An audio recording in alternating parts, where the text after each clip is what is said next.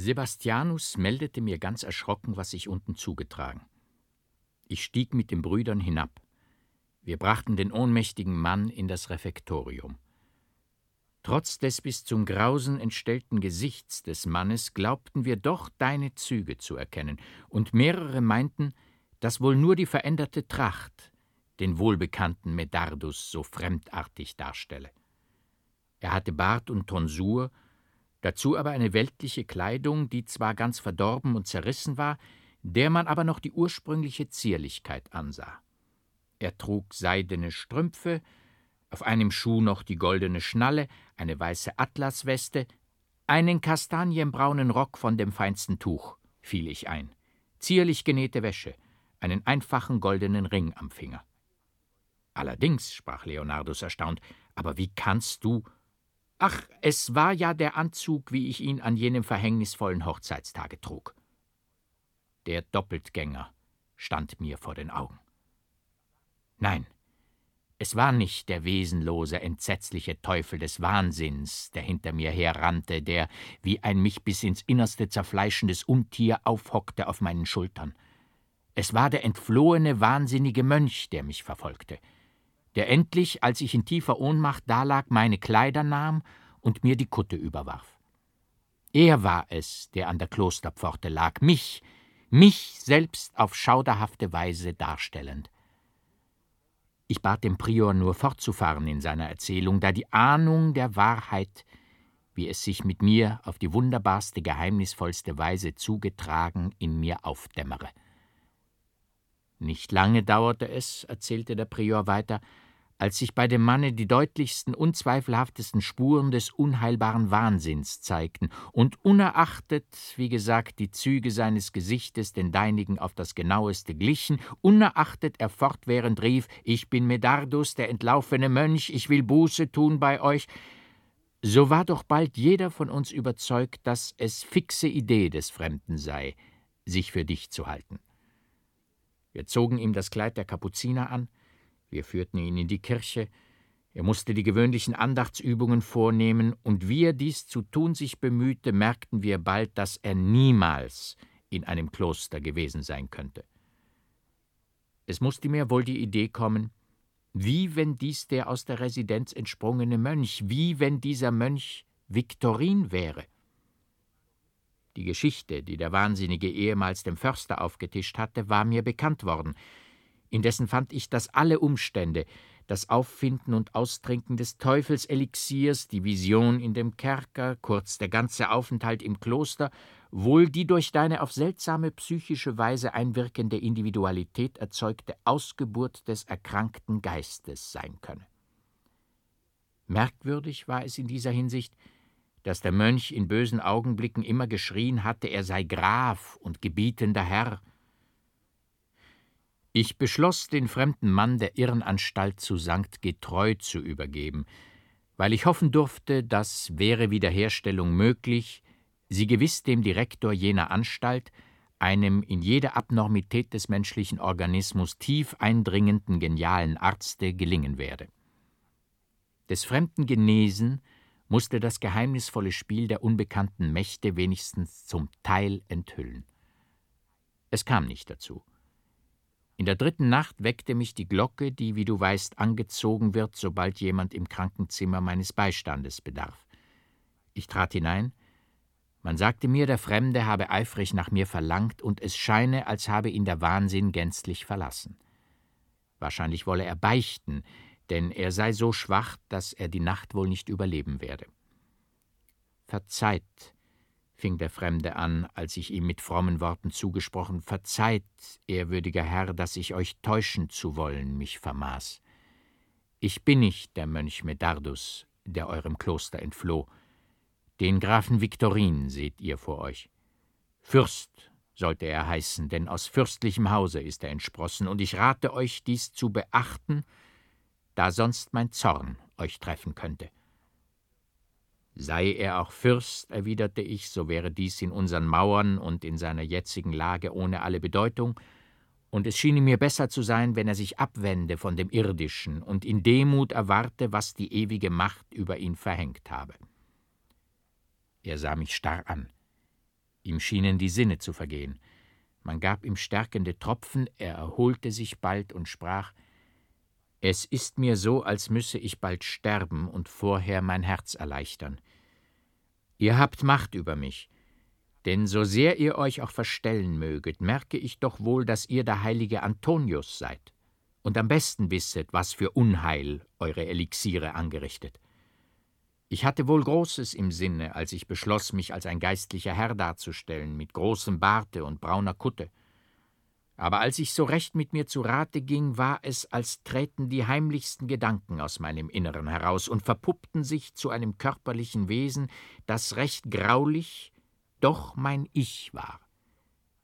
Dies zweite Ich hatte grimmige Kraft, und schleuderte mich, als aus dem schwarzen Gestein des tiefen Abgrunds zwischen sprudelnden, schäumigen Gewässer die Prinzessin schneeweiß hervortrat, hinab. Die Prinzessin fing mich auf in ihren Armen und wusch meine Wunden aus, dass ich bald keinen Schmerz mehr fühlte. Mönch war ich nun freilich geworden, aber das Ich meiner Gedanken war stärker und trieb mich, dass ich die Prinzessin, die mich errettet und die ich sehr liebte, samt ihrem Bruder ermorden musste.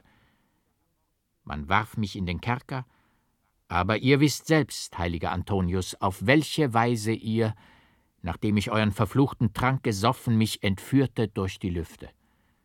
Der grüne Waldkönig nahm mich schlecht auf, unerachtet er doch meine Fürstlichkeit kannte. Das Ich meiner Gedanken erschien bei ihm und rückte mir allerlei Hässliches vor und wollte, weil wir doch alles zusammengetan, in Gemeinschaft mit mir bleiben. Das geschah auch. Aber bald, als wir davonliefen, weil man uns den Kopf abschlagen wollte, haben wir uns doch entzweit. Als das lächerliche Ich, indessen immer und ewig genährt sein wollte von meinem Gedanken, schmiss ich es nieder, prügelte es derb ab und nahm ihm seinen Rock. Soweit waren die Reden des Unglücklichen einigermaßen verständlich, dann verlor er sich in das unsinnige, alberne Gewäsch des höchsten Wahnsinns. Eine Stunde später, als das Frühamt eingeläutet wurde, fuhr er mit einem durchdringenden, entsetzlichen Schrei auf und sank, wie es uns schien, tot nieder. Ich ließ ihn nach der Totenkammer bringen. Er sollte in unserem Garten an geweihter Stätte begraben werden. Du kannst dir aber wohl unser Erstaunen unseren Schreck denken, als die Leiche, da wir sie hinaustragen und einsargen wollten, spurlos verschwunden war. Alles Nachforschen blieb vergebens, und ich musste darauf verzichten, jemals Näheres, Verständlicheres über den rätselhaften Zusammenhang der Begebenheiten, in die du mit dem Grafen verwickelt wurdest, zu erfahren. Indessen hielt ich alle mir über die Vorfälle im Schloss bekannt gewordenen Umstände mit jenen verworrenen, durch Wahnsinn entstellten Reden zusammen so konnte ich kaum daran zweifeln, dass der Verstorbene wirklich Graf Viktorin war. Er hatte, wie der Reitknecht andeutete, irgendeinen pilgernden Kapuziner im Gebirge ermordet und ihm das Kleid genommen, um seinen Anschlag im Schlosse des Barons auszuführen. Wie er vielleicht es gar nicht im Sinne hatte, endete der begonnene Frevel mit dem Morde Euphemiens und Hermogens. Vielleicht war er schon wahnsinnig, wie Reinhold es behauptet, oder er wurde es dann auf der Flucht gequält von Gewissensbissen. Das Kleid, welches er trug, und die Ermordung des Mönchs gestaltete sich ihm zur fixen Idee, dass er wirklich ein Mönch und sein Ich zerspaltet sei in zwei sich feindliche Wesen. Nur die Periode von der Flucht aus dem Schlosse bis zur Ankunft bei dem Förster bleibt dunkel.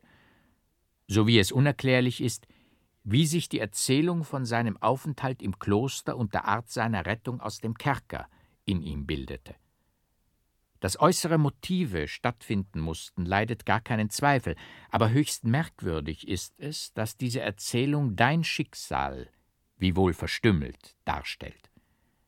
Nur die Zeit der Ankunft des Mönchs bei dem Förster, wie dieser sie angibt, will gar nicht mit Reinholds Angabe des Tages, wann Viktorin aus dem Schlosse entfloh, zusammenstimmen. Nach der Behauptung des Försters musste sich der wahnsinnige Viktorin gleich haben im Walde blicken lassen, nachdem er auf dem Schlosse des Barons angekommen.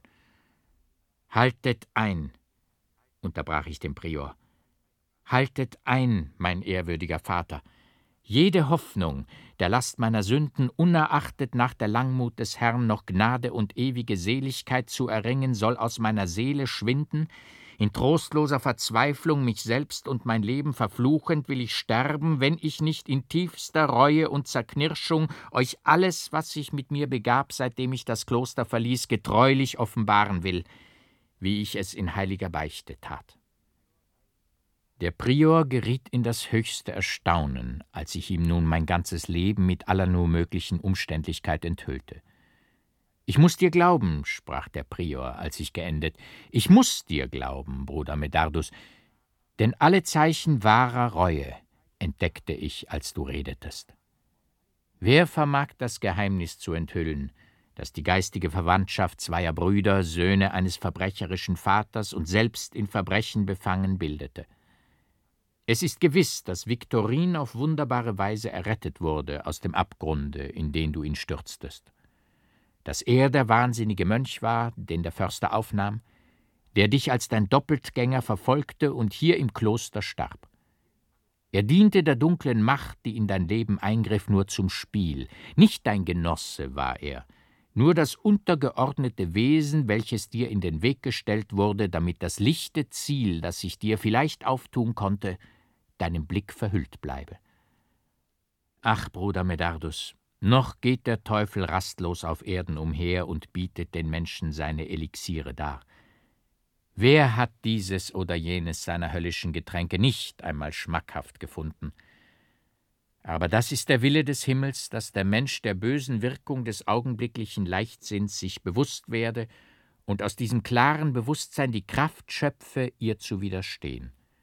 Darin offenbart sich die Macht des Herrn, dass so wie das Leben der Natur durch das Gift, das sittlich gute Prinzip in ihr erst durch das Böse bedingt wird. Ich darf zu dir so sprechen, Medardus, da ich weiß, dass du mich nicht missverstehest. Gehe jetzt zu den Brüdern. In dem Augenblick erfasste mich wie ein jäher, alle Nerven und Pulse durchzuckender Schmerz die Sehnsucht der höchsten Liebe. Aurelie! Ach, Aurelie, rief ich laut. Der Prior stand auf und sprach in sehr ernstem Ton Du hast wahrscheinlich die Zubereitungen zu einem großen Feste in dem Kloster bemerkt. Aurelie wird morgen eingekleidet und erhält den Klosternamen Rosalia. Erstarrt, lautlos blieb ich vor dem Prior stehen. Gehe zu den Brüdern, rief er beinahe zornig und ohne deutliches Bewusstsein stieg ich hinab in das Refektorium, wo die Brüder versammelt waren.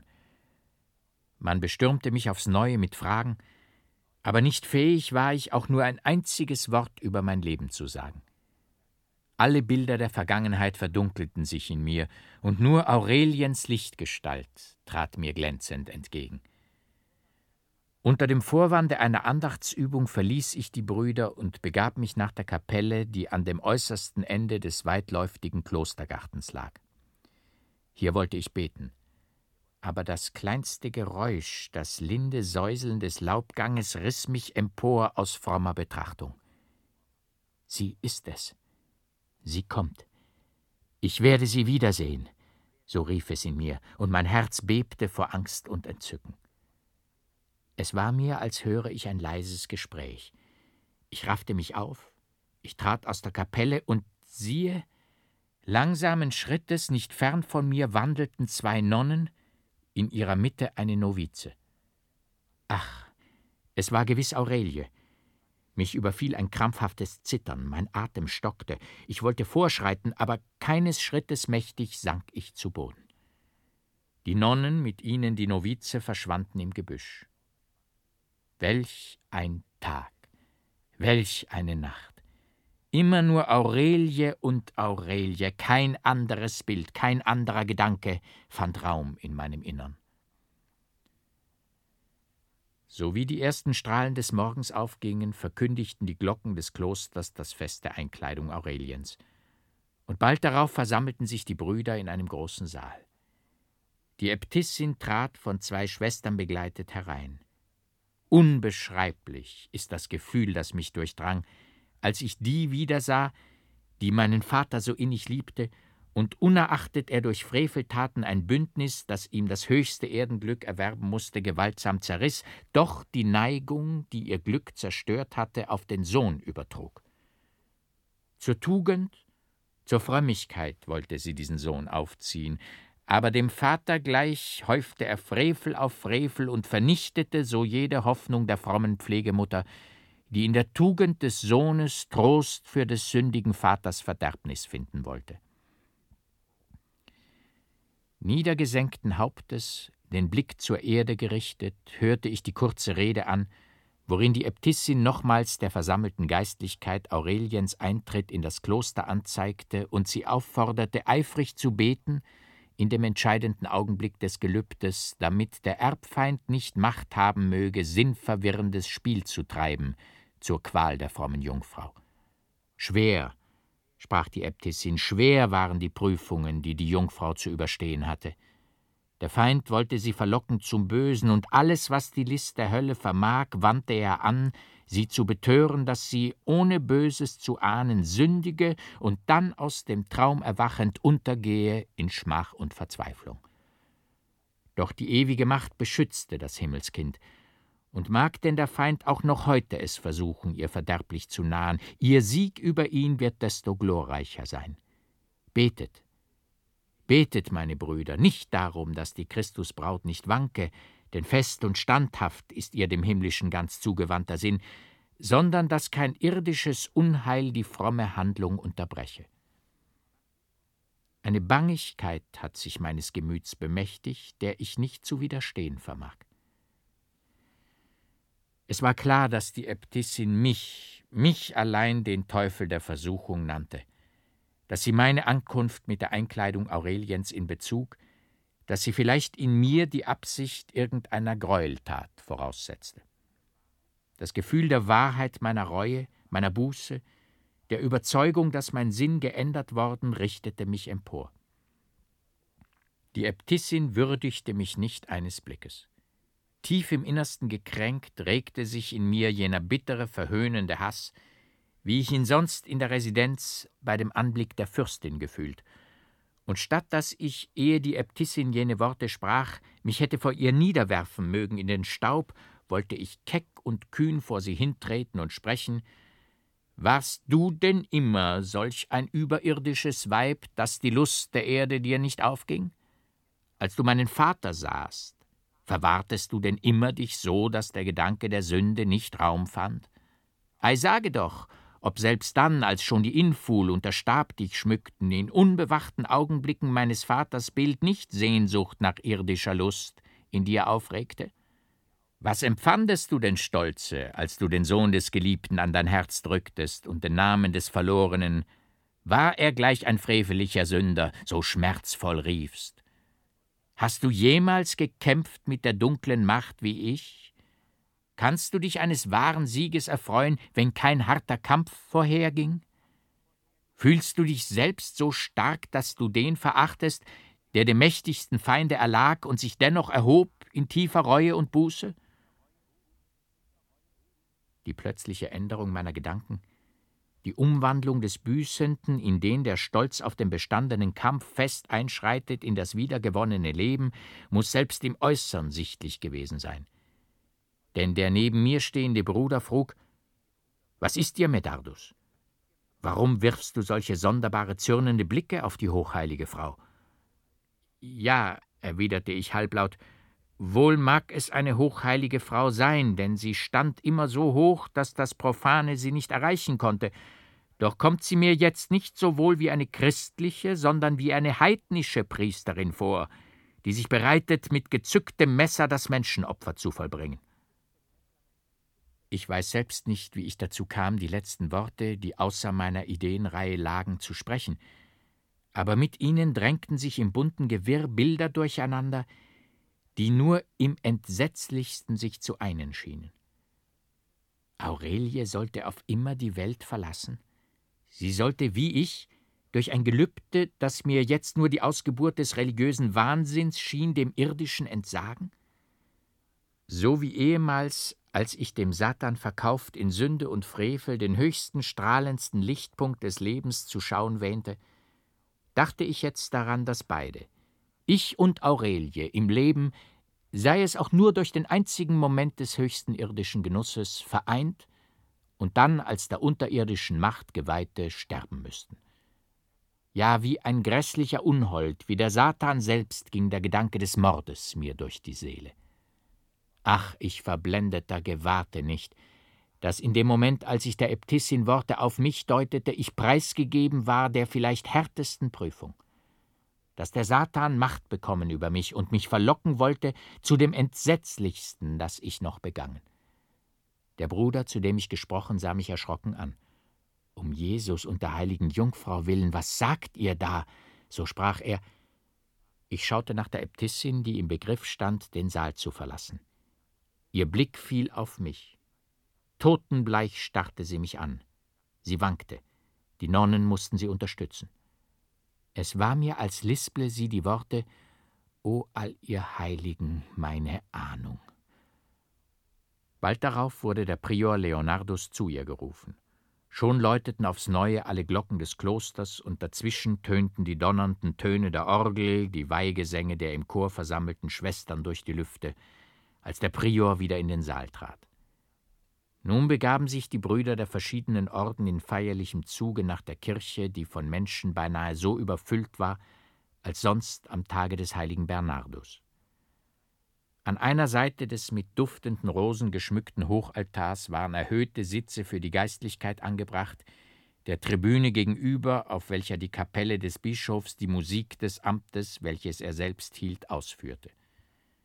Leonardus rief mich an seine Seite und ich bemerkte, dass er ängstlich auf mich wachte. Die kleinste Bewegung erregte seine Aufmerksamkeit. Er hielt mich an, fortwährend aus meinem Brevier zu beten. Die klaren Nonnen versammelten sich in dem mit einem niedrigen Gitter eingeschlossenen Platz dicht vor dem Hochaltar. Der entscheidende Augenblick kam.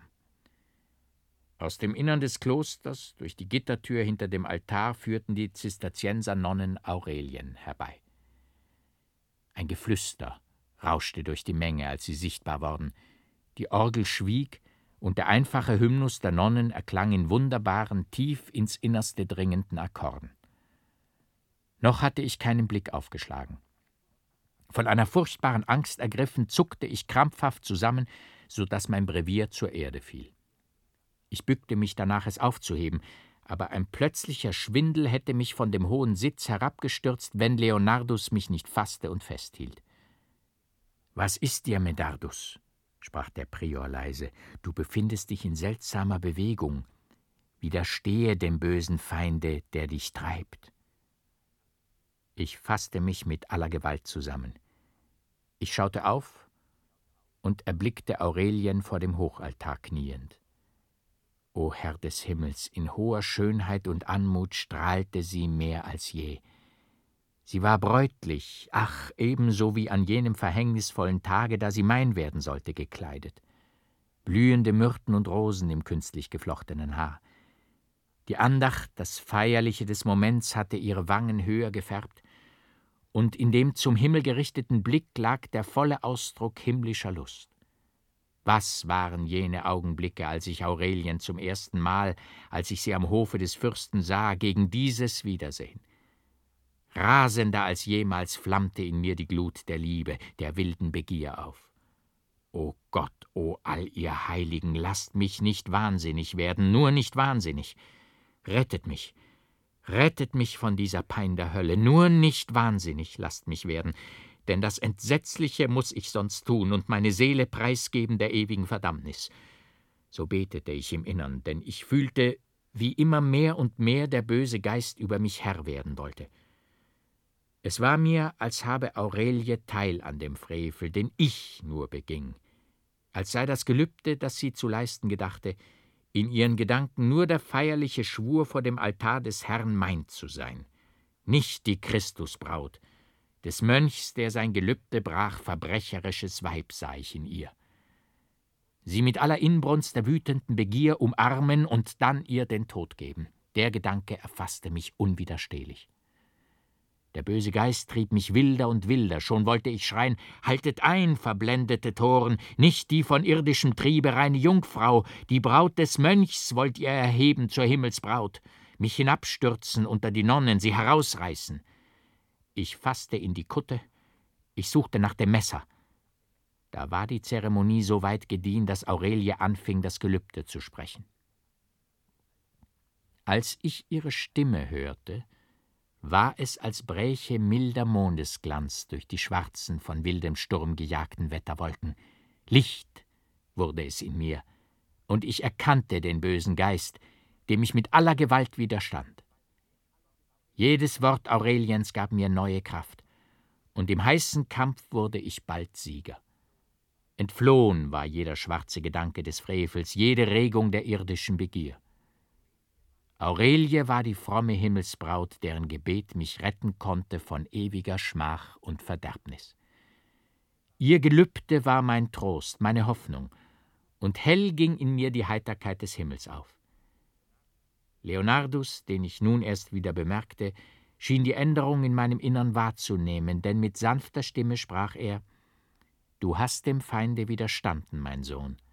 Das war wohl die letzte schwere Prüfung, die dir die ewige Macht auferlegt. Das Gelübde war gesprochen. Während eines Wechselgesanges, den die klaren Schwestern anstimmten, wollte man Aurelien das Nonnengewand anlegen. Schon hatte man die Myrten und Rosen aus dem Haar geflochten. Schon stand man im Begriff, die herabwallenden Locken abzuschneiden, als ein Getümmel in der Kirche entstand. Ich sah, wie die Menschen auseinandergedrängt und zu Boden geworfen wurden. Näher und näher wirbelte der Tumult. Mit rasender Gebärde, mit wildem, entsetzlichem Blick drängte sich ein halbnackter Mensch, die Lumpen eines Kapuzinerrocks hingen ihm um den Leib, alles um sich her mit geballten Fäusten niederstoßend durch die Menge. Ich erkannte meinen grässlichen Doppeltgänger. Aber in demselben Moment, als ich Entsetzliches ahnend hinabspringen und mich ihm entgegenwerfen wollte, hatte der wahnsinnige Unhold die Galerie, die den Platz des Hochaltars einschloss, übersprungen. Die Nonnen stäubten schreiend auseinander. Die Äbtissin hatte Aurelien fest in ihre Arme eingeschlossen. Ha, ha, ha, kreischte der Rasende mit gellender Stimme. Wollt ihr mir die Prinzessin rauben? Ha, ha, ha! Die Prinzessin ist mein Bräutchen, mein Bräutchen! Und damit riß er Aurelien empor und stieß ihr das Messer, das er hochgeschwungen in der Hand hielt, bis an das Heft in die Brust, das des Blutes Springquell hoch emporspritzte. Juche, juch, juch, nun hab ich mein Bräutchen, nun hab ich die Prinzessin gewonnen. So schrie der Rasende auf und sprang hinter den Hochaltar durch die Gittertüre fort in die Klostergänge. Voll Entsetzen kreischten die Nonnen auf. Mord, Mord am Altar des Herrn, schrie das Volk nach dem Hochaltar stürmend. Besetzt die Ausgänge des Klosters, dass der Mörder nicht entkomme, rief Leonardus mit lauter Stimme. Und das Volk stürzte hinaus, und wer von den Mönchen rüstig war, ergriff die im Winkel stehenden Prozessionsstäbe und setzte dem Unhold nach durch die Gänge des Klosters. Alles war die Tat eines Augenblicks.